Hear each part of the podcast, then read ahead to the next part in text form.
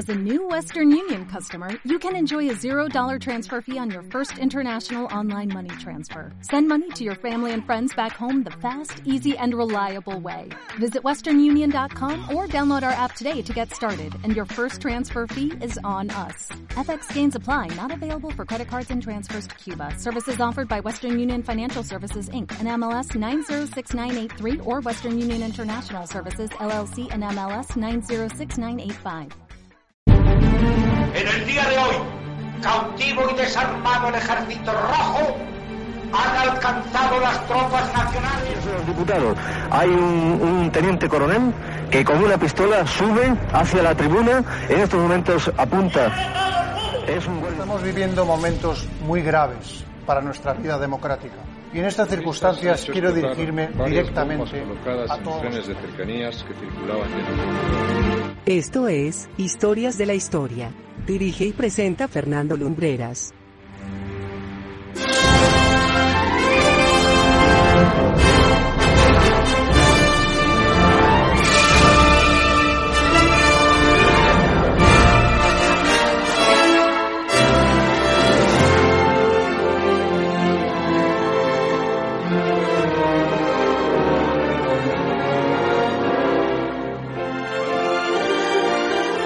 Muy buenas noches amigos y bienvenidos una semana más a Historias de la Historia.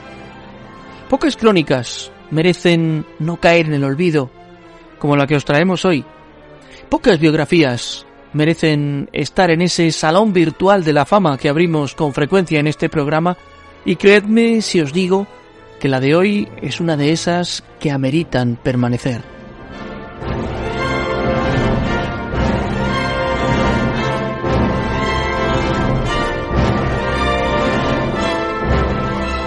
La historia, muchas veces voraz y despiadada en algunos casos, se traga nombres cuyas gestas son dignas de recordarse siempre, y esa injusticia, esa necesidad de reivindicar lo que es de cada uno, hace que este programa, cuando traemos al presente nombres y gestas como la que os vamos a contar, cobre todo el sentido.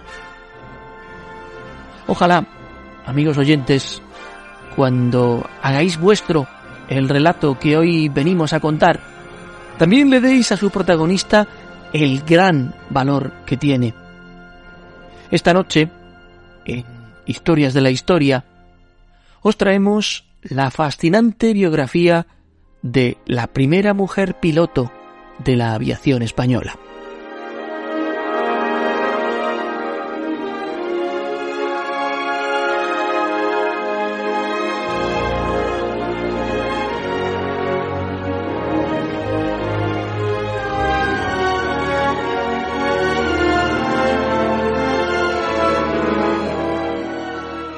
Dice la historia oficial, y no seremos nosotros los que contradigamos esta afirmación, que la primera mujer que obtuvo la licencia de piloto fue la madrileña María Bernaldo de Quirós. Obtuvo la certificación en el año 1928. Sin embargo, hubo otra mujer que sin licencia, con la aviación todavía en ciernes como un invento recién llegado a la humanidad, se subió a un avión y lo manejó. Puede que lo hiciera en contadas ocasiones, ¿qué importa eso? Pero lo hizo. Antes de María Bernaldo de Quirós, la primera mujer que se subió a un avión en España y lo hizo despegar fue la gallega Elisa Patilla.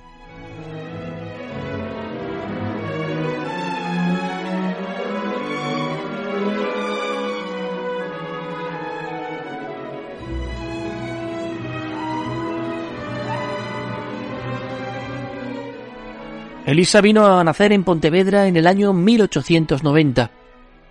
Era la hija de los marqueses de Patiño, de Albino Patiño y de Rosa Meléndez.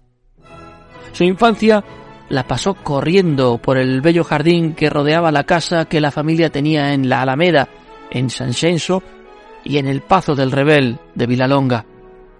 Entre aquellos lugares se escriben las primeras páginas de esta historia.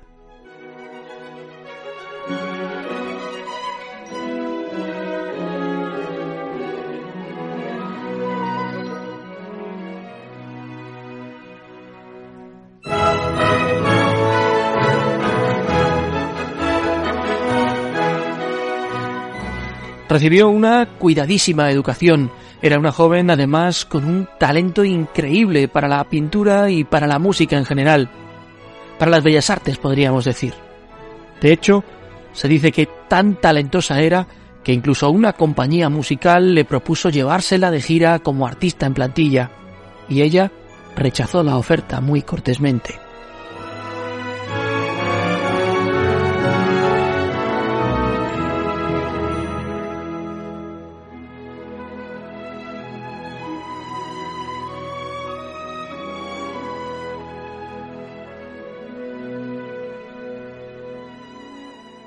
Lo cierto es que Elisa era una muchacha con una vida poco convencional. Le gustaba montar sola en bicicleta, algo que hacía cada vez que las circunstancias se lo permitían y ante la mirada atónita de todos en el pueblo que veían aquello como si fuese una muchacha descarriada y rebelde.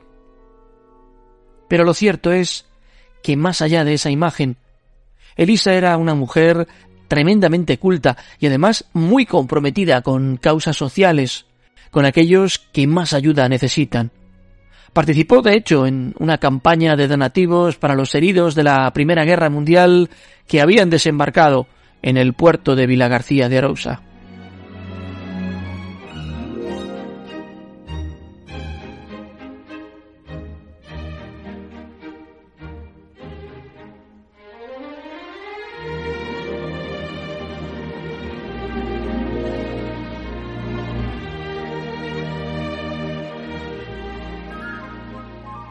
Fue por aquellos años que conoce a un hombre que cambiará su vida, José Piñeiro González. Piñeiro fue todo un pionero de la aviación en España. Pensad que el primer vuelo de la historia, el de los hermanos Wright, se había realizado el 17 de octubre de 1903. Tener un avión era algo así como disponer de un artilugio absolutamente curioso que maravillaba a propios y extraños y además tremendamente difíciles de conseguir.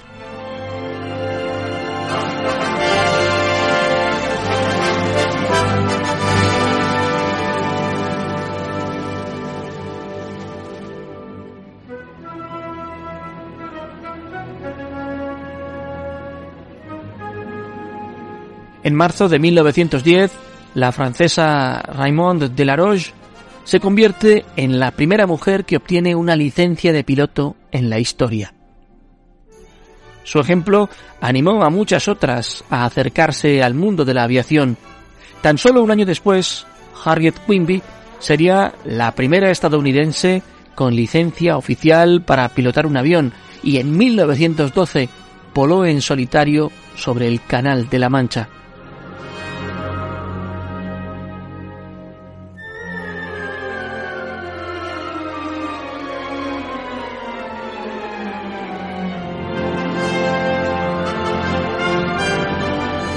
Estas noticias llegaban a la prensa como grandes avances de la ciencia y Elisa leía esas crónicas llena de fascinación. Habría de recordar una fecha durante toda su vida, la del 12 de octubre de 1913. Aquel día era domingo, junto al mar, en la playa de Baltar, estaba la Blériot de fabricación francesa que tenía José Piñeiro. En aquella playa se había congregado una multitud que deseaba ver elevarse en el cielo a aquel aparato.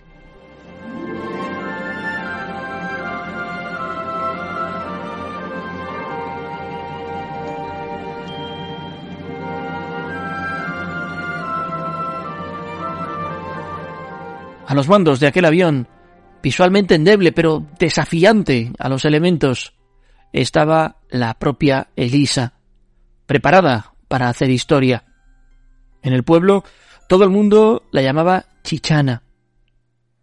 Ya había acompañado a su amigo José en otras travesías, pero aquella, aquella en particular, era especial, porque ella misma iba a tomar el timón, iba a hacer historia.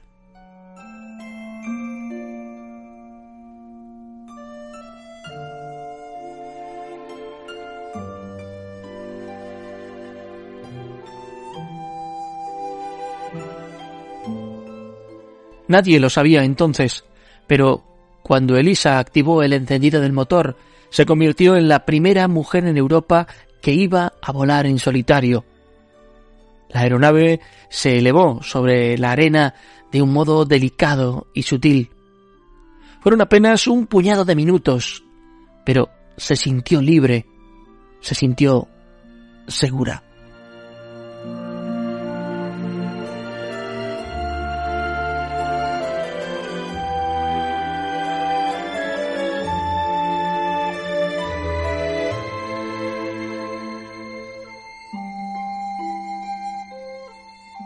Ninguna otra mujer en España había soñado entonces estar donde ella se encontraba.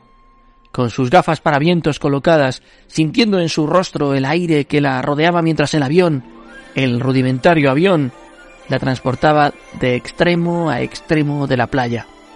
Fue inmensamente feliz.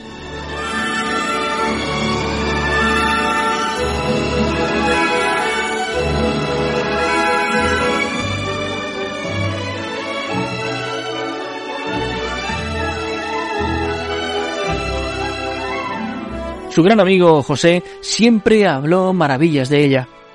Jamás le había dado problema alguno. Dijo que era una mujer curiosa, dócil, que aprendía rápido y preguntaba cuando tenía cualquier duda. A los mandos de la máquina, sobrevolando aquella playa, no pensaba nada más que en capturar cada sensación de aquel momento como si fuese el último.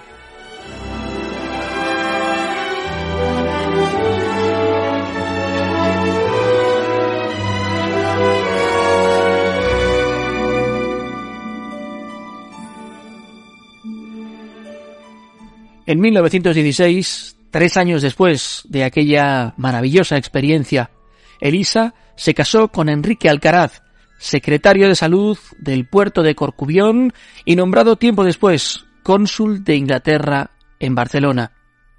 A menudo se les veía paseando por San Senso. Un año después nacía su hija Lucía, y siendo la niña aún bebé, Chichana enfermó.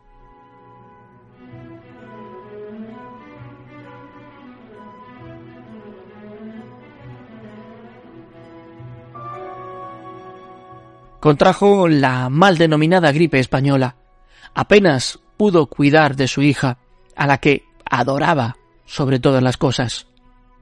Su familia se volcó en cuidarla, siempre estuvo a su lado, pero para aquel último viaje que la iba a llevar al mismo cielo, no necesitó avión.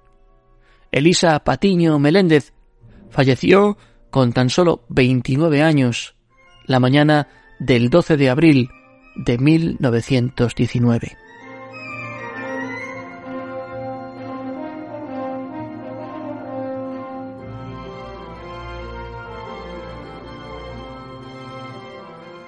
Dejó un legado de incalculable valor, el de romper barreras y conseguir traspasar con valentía los muros del ámbito doméstico para incorporarse a espacios públicos reservados tradicionalmente a los varones. Sin embargo, poco o nada se sabe de esta gran mujer a día de hoy.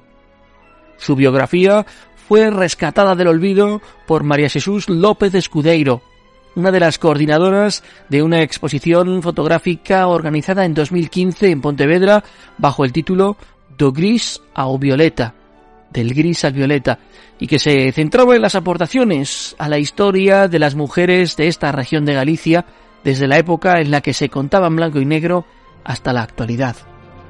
Chichana se enmarcó en el apartado de pioneras, heterodoxas y rebeldes de aquella exposición.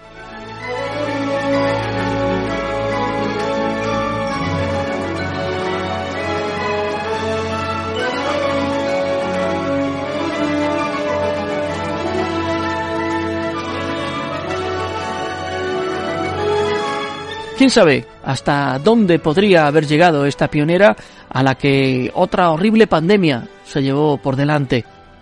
Por suerte, nos dejó por siempre el mejor de los legados, el de ser el mejor de los espejos en los que reflejarse para todas las mujeres que vinieron y vendrán después.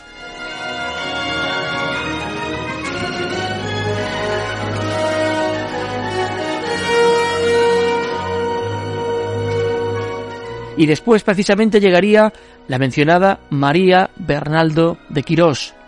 Curiosamente, también hija de aristócratas de los marqueses de Altares y también con ascendencia del norte, de Asturias para ser exactos. Y curiosamente, el marido de María falleció también en 1919 víctima de la misma gripe española que se llevó a Elisa y con la misma edad, 29 años.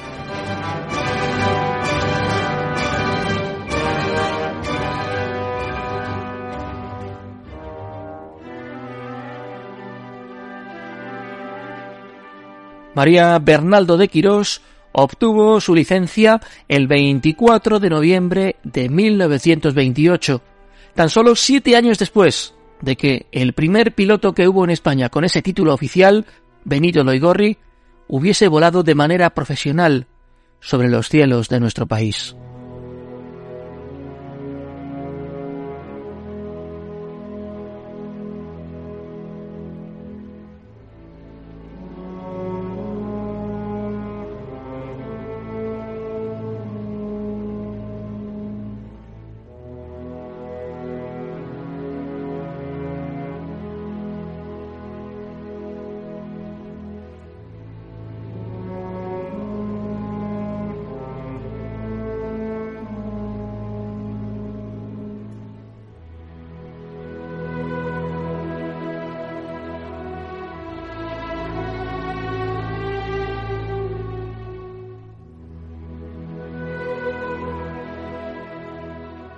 Chichana no obtuvo nunca la licencia de piloto, que bien podía solicitarse tras acreditar 50 horas de vuelo.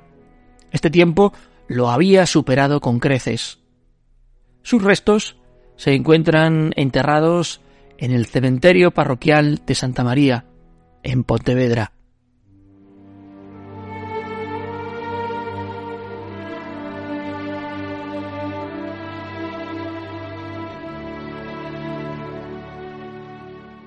Y esta es la historia de Elisa Patiño.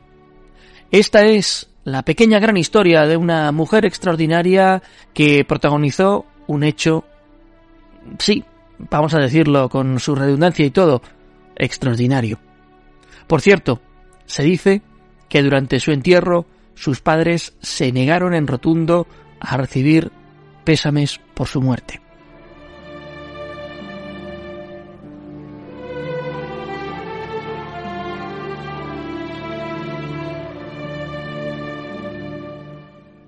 En fin, que sí os hemos querido traer hoy esta crónica y esperamos de corazón que os haya parecido interesante. Nosotros regresaremos el próximo viernes, pero recordad que en el portal del programa tenéis todos los podcasts que hemos emitido hasta la fecha, así como un buen surtido de contenido extra. Una semana más. Gracias por la compañía y como siempre, desde Madrid hasta donde sea que os encontréis, os mandamos un abrazo muy fuerte y os deseamos muy buenas noches y buena suerte.